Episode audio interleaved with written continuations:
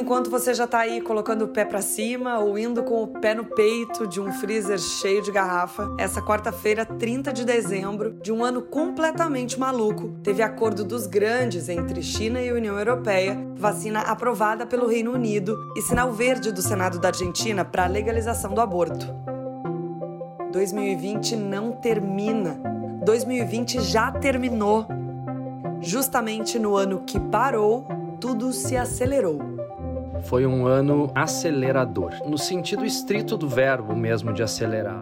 Quem traz o olhar é o Vinícius Faco, sócio e diretor de criação e de produto da New Vegas, agência de publicidade baseada em São Paulo e espalhada pelo mundo. O Faco é um entusiasta de assunto bom, seja o assunto que for.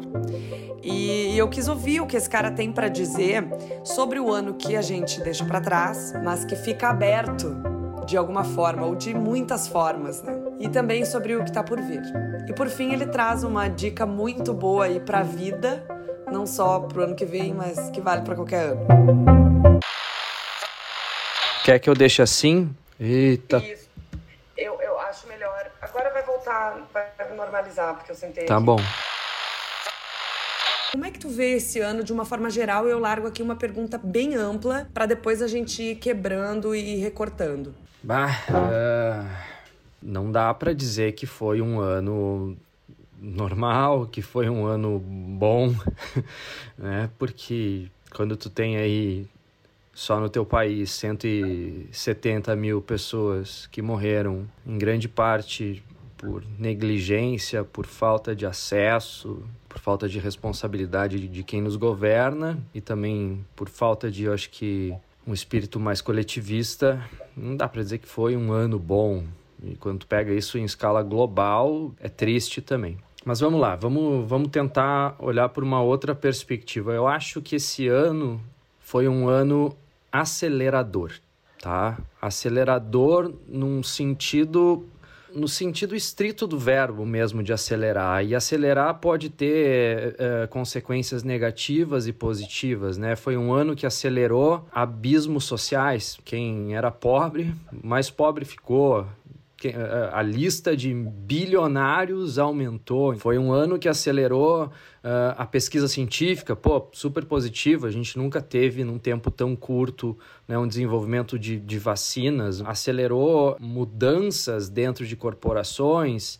Acho que acelerou também, como dizem na, na, na política, a questão dos, dos polos, né? Da, da, essa, essa questão do antagonismo, acho que foi acelerado também. Essa coisa de de dois lados antagônicos brigando, isso foi acelerado. Então eu acho que esse ano foi um ano acelerador de coisas boas e de coisas ruins. Eu me peguei chorando muitas vezes a, a, a, ao, ao longo desse ano, sejam em ocasiões de partida de pessoas que tu admirava. Eu, eu, felizmente não tive nenhum familiar que, que morreu em virtude da, da Covid, mas pessoas que tu admirava desde Maradona, uh, desde Kino, puta cartunista, tu vê pessoas importantes para o mundo partindo de uma forma igualmente acelerada, né? Esse ano também acelerou a partida de pessoas que faziam diferença no mundo,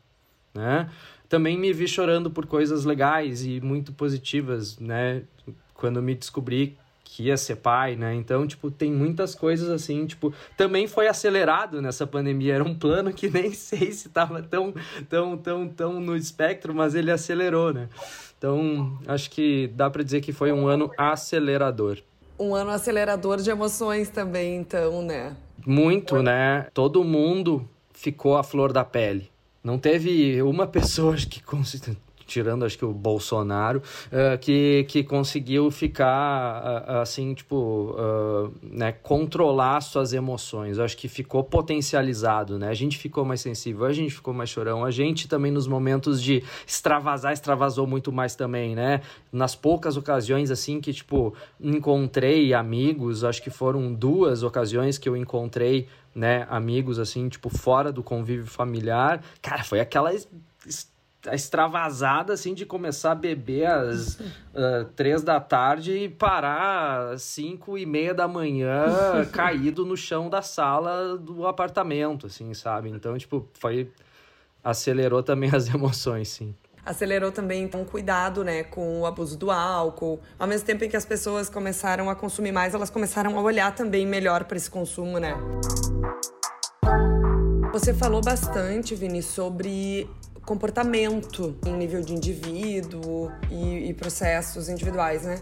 Em relação agora a, vamos pensar de repente, economia, relações entre empresas, você é do setor da publicidade. Uhum. E ao mesmo tempo você é uma pessoa muito informada sobre os outros setores. Então, assim, de uma forma geral, tendo um olhar mais macro, como é que você vê assim a questão econômica? A gente pode apostar na força da nova economia? Olha, quem dera eu, eu tivesse repertório, assim, para falar com muita fluência sobre o cenário econômico. Eu vou colocar no meu posto de observador, né, desse cenário, assim. Eu sinto que, uh, justamente por uma instabilidade num, num lugar mais formal uh, de emprego, né, ou por muitas pessoas terem sido chutadas dos seus empregos, eu vi, de novo, estou falando do meu umbigo aqui, tá? Eu vi algumas iniciativas serem pilotadas durante é, um período de crise. Teve uma vez que eu estava entrevistando uma pessoa e ele falou assim: Ah, eu tô, by the way, tô montando um, um, é, um negocinho com o meu ex-dupla que a gente começou a pegar uns frilas e viu que dá para fazer uma pequena uh, uh, agenciazinha. Falei, cara, que legal, né? Dentro do meu setor de comunicação, tava falando.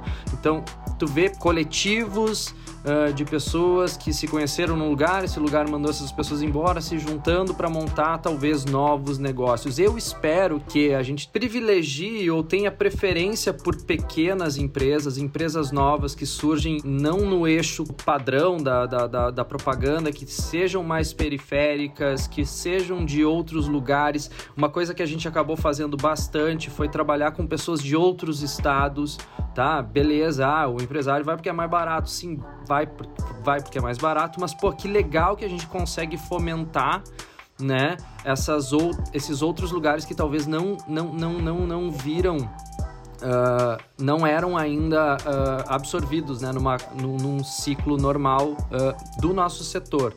Uh, eu acho que naturalmente pessoas também vão deixar grandes cidades. Hoje não vai ser um puta êxodo para falar, nossa, São Paulo reduziu 50% da população. Não, não vai, não vai reduzir. Mas acho que a interiorização de algumas pessoas, pessoas mudando uh, para cidades menores, mudando para litoral, tende talvez, de novo, estou falando aqui do alto do meu umbigo, de observador, a desenvolver economias locais e eu sou um cara muito fã do local, assim, eu venho de uma cidade muito pequena, né? Nasci num, num, num buraquinho do, do, no meio do Rio Grande do Sul, então a gente sabe da importância desses lugares terem uma economia que gira, né, para justamente as novas mentes não terem que buscar somente grandes centros, né, e que a gente consiga que essas novas mentes acabem desenvolvendo um pouco mais esses lugares que foram bastante esquecidos e não foram nunca uma preferência dessas pessoas, né, no seu projeto de futuro. O que eu tenho um pouco de receio aí é que daí pensando na parcela que também enriqueceu é disso não ser reinvestido, disso ser só um, um, comportamento de acúmulo e não de reinvestimento, sabe? Então acho que nós que temos recursos financeiros na mão e que temos capacidade de investir, acho que é responsabilidade nossa olhar para esses negócios que surgem e, né, e, e fazer a nossa parte e tentar acelerá-los também. Você falou aí então dessa distribuição de renda. E aí eu me lembrei que lá no início da pandemia, abril, o Edgar Morin deu uma entrevista para um jornal francês e ele falou sobre de repente um espírito de solidariedade que a pandemia poderia acelerar. Eu não sei o que o Edgar Morin pensa agora, né? Passados aí 10 meses de, de pandemia no Brasil, pelo menos, né? Quase 10 meses. É, no mundo, um ano a gente está fechando, né? Você acredita que a gente teve. Ele foi, ele, foi um, ele foi otimista e pessimista. Ele disse que acreditava que haveria um fortalecimento das redes solidárias, mas não que o indivíduo por si ficaria uma, uma pessoa mais solidária. Então, assim, claro, o pensamento dele é muito complexo e tal. Vamos trazer aqui para o né, nosso discurso sem nenhuma pretensão né, de, de se igualar a esse diálogo com Edgar Morin, mas você enxerga as pessoas mais solidárias depois desse tempo?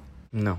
Quando eu vejo um, um, um, um post no Instagram divulgando uma festa de virada de ano uh, com DJ tal, com DJzinho não sei quem, com patrocínio de marca tal. Eu não consigo acreditar que a gente melhorou em termos de solidariedade, né? A gente ok, a gente tá cansado, a gente precisa extravasar, mas eu sinto que essa pessoa ela não tá levando em conta o garçom que está lá, que não está ali por uma opção, mas ele está por uma necessidade, que ele vai ter que voltar para casa, que ele pode, infelizmente, levar um vírus para dentro de casa e, e, não vai ter as mesmas condições de assistência que essa outra pessoa teria. Né? É, quando eu vejo uh, a gente mais preocupado em, em beber num bar do que educar uma geração de, de crianças que já tem um ensino mais uh, precário, a gente não está sendo solidário. Eu não posso pegar que eu, beleza, doei uh, não sei quantas cestas básicas para a praia de Moreré, Uh, que eu tô sendo mais solidário só porque eu fiz isso. Não, cara. No momento em que eu não tô levando em conta um, um, um, um espírito mais coletivo e como dizia Deleuze, né, a diferença da esquerda para a direita é que a esquerda pensa do lado de fora para o indivíduo, enquanto a direita pensa do indivíduo para, né, o todo.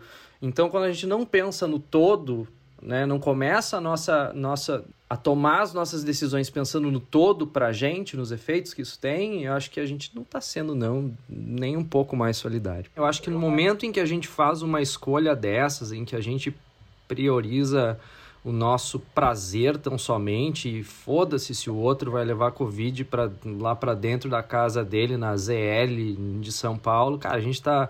É, por mais que tu vote no, no Boulos na, na eleição, cara, tu tá cagando pra política pública, cara. Tu só tá. Tu tá usando uma fantasia de carnaval, é só isso. E vai passar e tu nem vai lembrar depois que tu, que tu vestiu. E o cenário político, Faco? Aí na posição de colunista de roda de amigos, roda de, de negócios. A gente teve eleições municipais em meio à pandemia, eh, temos as majoritárias daqui um ano e dez meses. Qual é a tua visão aí nessa seara? Eu fico feliz de ver que nessas últimas eleições municipais a gente elegeu de forma, acho que nunca dantes vista candidaturas de mulheres, uh, pessoas pretas, né, pessoas trans.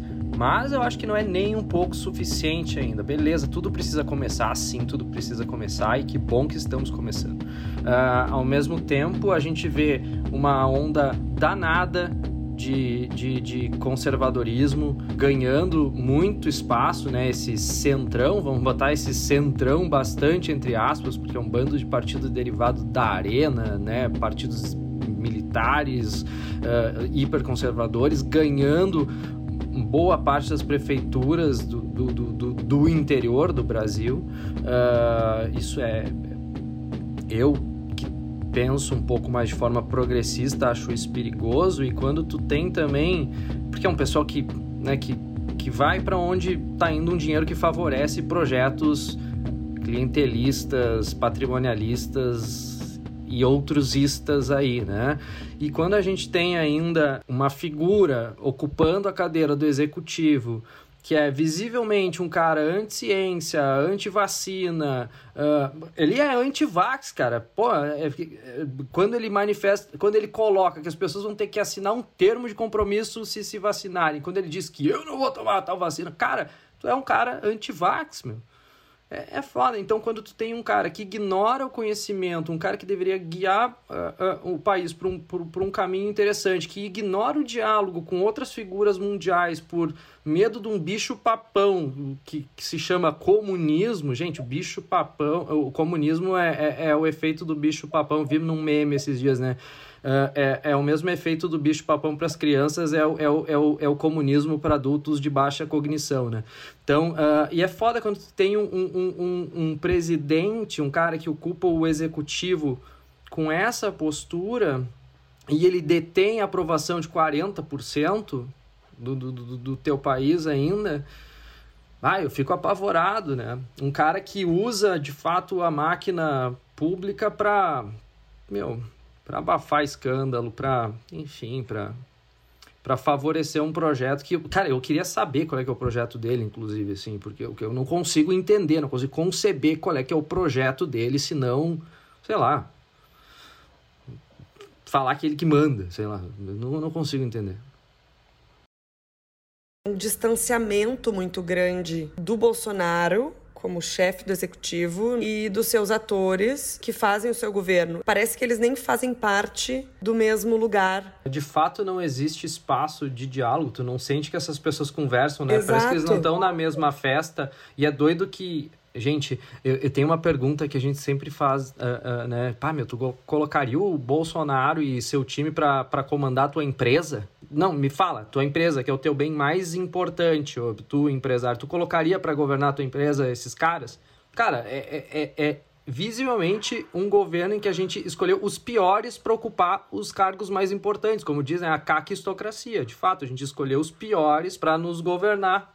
Porque assim, eu assim, mas olhando para uma perspectiva assim, no, uh, uh, mais positiva, acho que a gente começou a ocupar câmaras com pessoas mais novas, com pessoas com ideias renovadas. Eu acho que sim, uh, isso talvez seja um, né, que lá na frente a gente veja um reflexo disso, tomara, né? E eu acho que tá na tá na nossa, né? Colocar essa galera nova que pensa de um jeito diferente no poder. Eu me distanciei por muito tempo disso. Eu fui um cara que sempre ficou meio quieto em, é, em política. Acho que, sei lá, ficava meio receoso de manifestar minhas opiniões. Mas, cara, hoje em dia tem que falar. Não importa se perder amigo, não importa se brigar com parente. Se a gente não fizer isso, não começar a mudar dentro de casa, mudar, né? A gente não vai, não vai conseguir ter um, uma mudança significativa lá na frente. Inclusive, a nossa empresa se posicionou e se manifestou, né, aí por candidaturas, né, que representavam esse pensamento mais progressista, mais dentro dos nossos valores como como seres, né? Não tem como dissociar o que, a gente é lá dentro do trabalho e o que, que a gente é fora, como pessoas mesmo. E o que, que mais te marcou nesse ano? Assim, pode ser um fato, uma imagem, um cheiro, uma sensação, um objeto, qualquer coisa, o, que for, que, que, que te marcou em 2020? Vai, eu já comecei a chorar aqui, porque é, em termos de sons, assim, foi o, foi o coraçãozinho do meu filho batendo no, no, no, no, no ultrassom. Esse é um som que eu acho que eu uh, vou sempre lembrar. A sensação que eu tive, assim, de olhar para pra Mariana e, assim, na hora desabar. É muito louco porque eu tô com 35 anos, eu, eu, eu nunca tive carro, eu como, né, na minha vida independente eu nunca tive carro. E foi louco como essa pandemia, o carro apareceu na minha vida eh, como um meio, eh, eh, então como um objeto, para mim foi uma surpresa, assim, que, que facilitou bastante se locomover de uma forma mais segura nesses tempos difíceis. Eu só ficava um pouco sentido de ainda não ser um carro elétrico. Falar assim, cara, tipo, se um dia eu, eu trocar e ainda permanecer com o carro na minha vida, que ele seja elétrico, pelo menos. Dá para colocar aí como coisas, fatos, objetos que, que, que ajudaram a amenizar talvez um pouco esse ano complexo, né, no, no dentro de uma pandemia. Por exemplo, eu, eu, eu, reduzi um pouco mais a minha jornada de trabalho, eu falei assim, eu vou trabalhar melhor em menos tempo, porque tinha que me dedicar a casa, e se tinha que me dedicar a casa, eu gosto de fazer uma coisa que é cozinhar, então eu paro para cozinhar, então isso eu comecei a fazer com mais uh, intensidade. Uh, então, acho que de objetos, se eu tivesse uma faca melhor, que um, uh, seria, seria melhor, teria passado por um, por um, por um, por um esse ano de uma forma mais tranquila.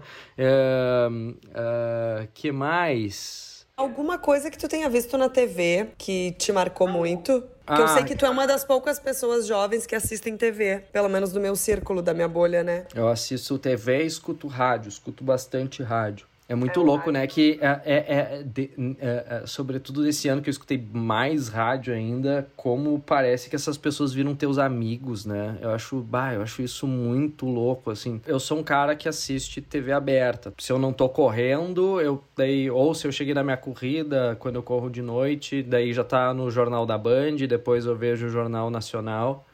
E eu acho que. Uh, uma imagem da televisão que fica na minha cabeça sempre é quando o Jornal Nacional terminava com aquele númerozão, assim, né? Em silêncio, assim. para mim, eu acho que isso é, é...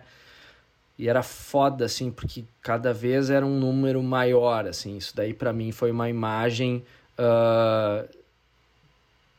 triste, né? Era sempre impactante, Uh, eu não sou um cara que, putz, olha futebol e tudo mais, mas quando eu vi também a imagem do, do, do Diego com a camiseta argentina, assim, quando ele partiu, também foi, pá, caralho. E foi daí uma coisa meio bonita, né, com, aquela, com aquele sentimento de... E eu fico emocionado também com... com é doido, assim, né? Eu não sei, esse cara exerce na minha cabeça um fascínio bizarro. E essas imagens assim me marcaram bastante assim. A assinatura do Kino também, quando o Kino morreu e só botaram um autógrafo dele, falei, caralho, foda. Tu gosta da Argentina, né? Gosto. Gosto. Gosto. Gosto, sim. E pro próximo ano aqui, Vini, pra gente ir encaminhando o nosso fechamento, Hum. O que, que você espera? Pessoalmente, coletivamente? As duas coisas. Pode começar pela que tu quiser, pode responder só pessoalmente, só coletivamente. Pessoalmente, eu quero estar enganado e acreditar que sim, a gente está sendo mais soli solidário e que não estamos tão solitários assim. Quero correr mais. Mais? É, mais ainda. Baixar meus tempos. Tá correndo quanto agora? Ah, tem meses que dá uns 200 quilômetros, tem meses que dá só 170, então varia. Ver meu, meu gurizinho nascendo e pegar ele no colo, isso, quero, é uma coisa que eu quero muito. Quero ver a vacina, né? Óbvio, quero, quero ver o pique-pique no braço de todo mundo. Gostaria de ver o setor ao qual eu pertenço, que não estou colocando aqui na comunicação, o setor de pessoas que detêm empresas na mão aí e, e, e, são responsáveis por construir também um país melhor, fazendo escolhas mais responsáveis, apoiando projetos que não somente o da sua empresa ser a empresa mais lucrativa do mundo, apoiando as comunidades locais, desenvolvendo talentos que não foram privilegiados até hoje. Isso é uma coisa que eu gostaria de ver e gostaria de ver também o Bolsonaro cair, só isso. Muito bem, temos eleições em 2022 e veremos o que ocorrerá. Não, mas ele que podia cair antes, sabe? Então, só, só por isso. E só para fechar na questão econômica, porque você lida com uh, grandes clientes, grandes marcas uhum. nacionais e, e, e, multinacionais. De uma forma geral, você vê as marcas e as empresas assim aceleradas economicamente? Eu acho que todo mundo vai gastar dinheiro com mais responsabilidade. Eu não, eu não, eu, olhando para o meu setor, tá? E, de novo, comunicação é um setorzinho pequenininho, né? Dentro de pesquisa e desenvolvimento, inovação de produto, eh, vendas mesmo, né? Eh, eu acho que as marcas vão gastar de forma mais inteligente, as empresas vão gastar de forma mais inteligente. Eu não, eu não acho que a gente vai ter um agora olhando para o meu setor, um puta crescimento de verbas, uh, sabe? Uh, eu acho que a gente vai trabalhar em patamares muito parecidos com, o que a gente uh, trabalhou nesse ano. Tá, talvez um pouquinho maior, mas a gente não sabe como que a gente... o nosso plano de vacinação tem 16 meses, né? Eu acho que a gente não vai ter, talvez, uma recuperação tão acelerada quanto países que já começaram a vacinar agora. Talvez a gente trabalhe e opere em patamares semelhantes, pelas verbas não aumentarem tanto, talvez pequenos e médios sejam talvez privilegiados ou chamados para trabalhar né, com, com, com, com grandes companhias aí talvez isso ajude a fomentar de alguma outra forma outros círculos econômicos e talvez isso faça com que a gente recupere também um pouco mais rápido. Uh, espero isso, gosto de ver isso acontecer. A gente tem um e-commerce bem acelerado, né? E a gente tem aí um reposicionamento, talvez, da, da publicidade, né?